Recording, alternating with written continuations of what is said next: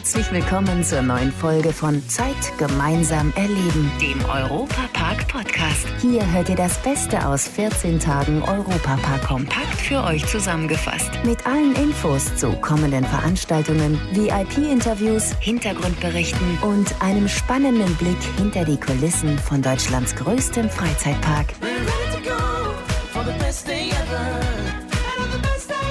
Hallo liebe Fans des besten Freizeitparks der Welt. Wenn es im Herbst dunkel und grau wird, geht es ja bei uns hier im Europapark erst recht richtig bunt zu.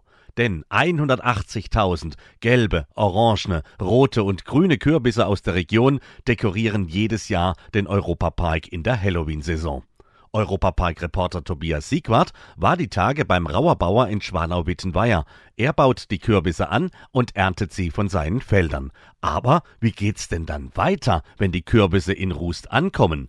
Tobi hat sich mal unter das Gartenteam gemischt. Sebastian Elender, Gärtnermeister vom Europapark. Wir sind ja hier jetzt auf dem Hof, wo die ganzen Kürbisse herkommen für den Park, die in den nächsten Wochen da dekoriert werden in Rust. Warum ist es euch so wichtig, dass die Sachen hier aus der Region auch stammen? Regional ist zum einen wichtig, dass wir kurze Wege haben, kurze Anbindungen. Dann hat man mit Sicherheit auch eine Partnerschaft, die enger ist, wenn man nicht irgendwie über hunderte Kilometer, sondern man fährt schnell durch.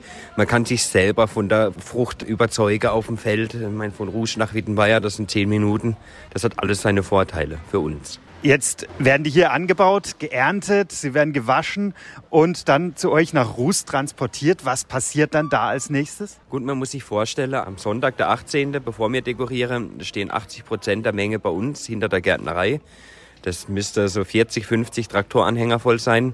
Dann wäre die beschriftet von mir, in welche Stadtteile kommt welcher Kürbis, welcher Bulldog muss welchen Wagen nehmen. Es wird alles irgendwie organisiert, dann wird besprochen mit der Fahrer, was ist zu beachten, wo muss man aufpassen und dann nimmt das Ganze seinen Lauf. Denn dann wird dekoriert, dann kommt die große Arbeit für Sie und Ihr Team im Europapark. Wie läuft das genau ab und wie viel Zeit habt ihr da? Morgen um fünf kommt eine Truppe, die verteilt die Strohballe, die geht durch den Park. Um sechs Uhr kommt die Gärtnerei, das ist, sage ich mal, die größere Mannschaft und, und fangt hinterher mit dem Chrysantheme, mit der Kürbisse, mit den Maisbündeln und dann schaffen wir uns quasi in vier morgendliche Aktionen durch den ganzen Park. Wie viele Leute sind da im Einsatz dann? Wir sind ungefähr 100 Leute.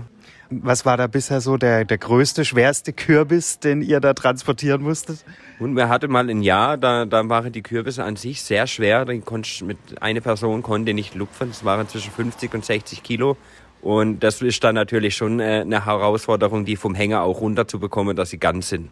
Und ihr achtet da auch auf Detailarbeit, also dass die passenden Kürbisse an den passenden Stellen im Park sind. Wir schauen, der Deutsche Allee wird klassisch mit dem Halloween-Kürbis zur Halloween-Saison empfangen, dass die Stimmung gleich da ist. Dann geht's weiter nach Frankreich. Da kommen die weiße und rote Räder zum Vorschein. Das ist eine französische Sorte. Und so wird es dann thematisch aufgegriffen. Und das Thema Blau-Weiß wird in der Europapark Arena dieses Jahr auch wieder besonders zünftig aufgegriffen.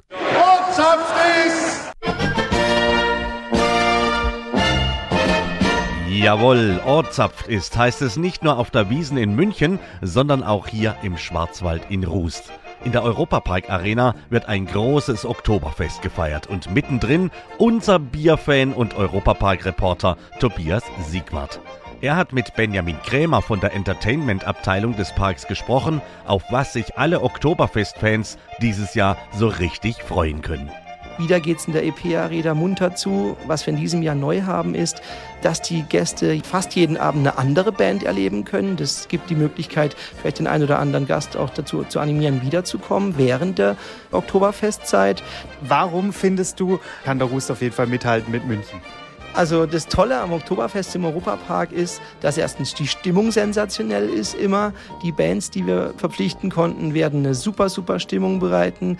Wir dürfen das Original Bier ausschenken. Und wer schon mal in der Europapark Arena war, weiß vielleicht, dass optisch das eigentlich so aussieht wie in München. Und wenn man das nebeneinander halten würde, wenn ich es so beschreiben darf, der weiß eigentlich am Ende gar nicht, ob er in München oder bei uns im Europapark ist. Denn dekorationstechnisch ist die Europapark Arena einfach nur spitzenmäßig dekoriert wie im Oktoberfest in München. Und ich habe gesehen, hier Oktoberfest gibt es jetzt nicht nur abends, Freitag, Samstag, sondern ihr habt auch so Frühschoppen-Aktionen. Ja, auch sonntags kann man einen tollen Frühshoppen erleben. Also man muss gar nicht abends kommen, sondern wir versuchen immer auch beide Tageszeiten abzudecken. Und das ist auch sehr beliebt, weil dann kann am Sonntagmorgen einen ganz lockeren Frühshoppen nehmen in der Europapark Arena und das macht eigentlich immer eine super zünftige Stimmung. Und das noch an jedem Wochenende bis zum 8. Oktober. Das Oktoberfest in der Europapark Arena in Rust. Aber es gibt auch noch viele weitere Events in den nächsten Wochen hier im Park. Der Europapark Erlebniskalender. Benjamin Krämer von der Entertainment-Abteilung des Parks hat da gleich mal noch was für euch. Am 3. Oktober geht es mit der Tradition weiter, Nationalfeiertag.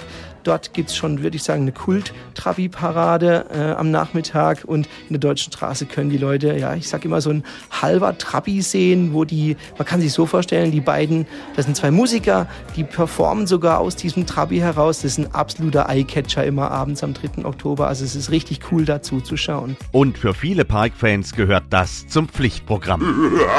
In der Halloween-Zeit in den Europapark. Neben der besonderen Deko gibt es ja auch extra Attraktionen in dieser Zeit, wie zum Beispiel das Geisterhaus Niffelheim oder auch das Spooky Kids Village. Hier bekommen Kinder unter anderem eine schaurige Frisur verpasst oder sie können das Kinderlabyrinth Spooky Steps erleben. Und auch in Sachen Shows gibt es einige Besonderheiten an Halloween. Das hat unser Europapark-Reporter Tobias Siegwart herausgefunden. Benjamin Kremer, Projektleiter Show und Event des Europapark. Die Halloween-Saison steht an in Rust. Auf was können wir uns da dieses Jahr besonders freuen? Was sind so die Neuheiten? In diesem Jahr ist es natürlich umso toller, dass wir den Gästen noch ein breiter aufgestelltes Showangebot anbieten können. Ich freue mich persönlich sehr auf die neue Großillusion-Show. Wir zeigen ab dem 1. Oktober im Teatro in Italien eine Großillusion-Show mit Vincent Vignot, der aus Mühlhus, aus dem benachbarten Elsass zu uns kommt. Ähm, es geht gleich draußen weiter auf der italienischen Freilichtbühne mit düstere Legenden, so eine richtige rockige Musik Live-Show. Also es macht richtig Spaß, sogar am Abend in der Dämmerung. Es ist ganz toll, das anzuschauen. Auch neu in diesem Jahr ist im Globe Theater.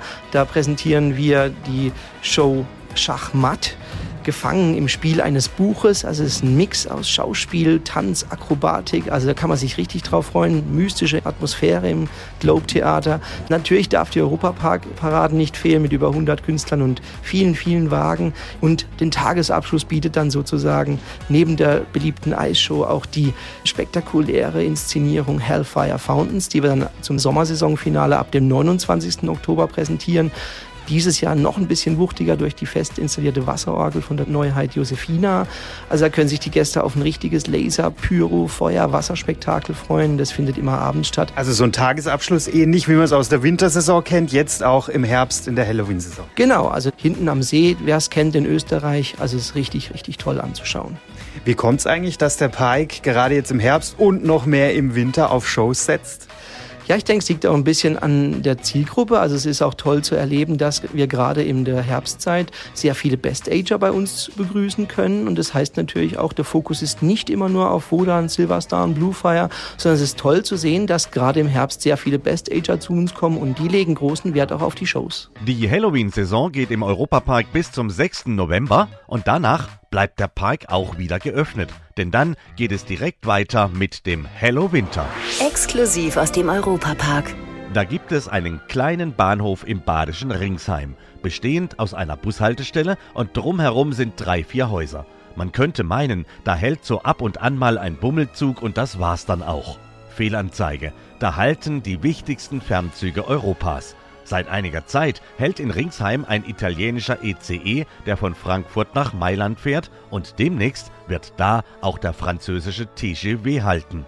Der Schnellzug fährt von Basel nach Paris und hat Ringsheim als Europaparkbahnhof zweimal am Tag als Haltepunkt.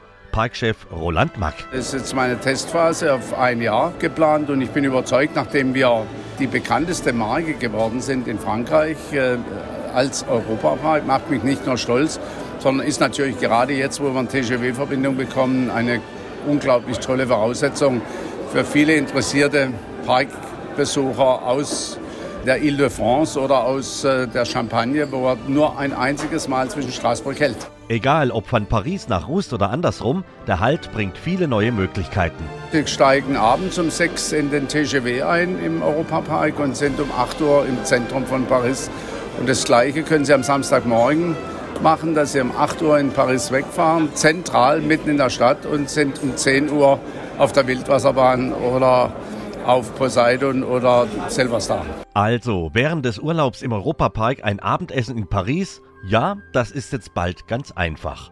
Disneyland die Kunden klauen zu wollen, ist aber kein Thema. Das Verhältnis mit den Kollegen ist sogar sehr gut. Absolut, wir tauschen uns aus. Wir kommen gerade von einer Messe in England.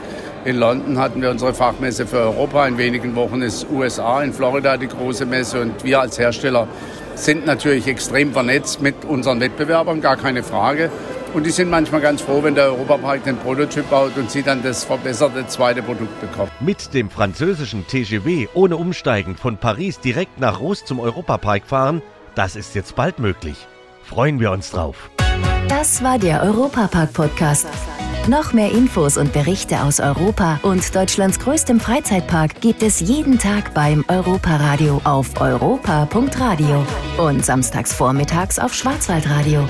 Bundesweit auf DAB Plus, per Web und in der App. Vielen Dank fürs Zuhören und bis zum nächsten Mal bei Zeit gemeinsam erleben, dem Europapark-Podcast.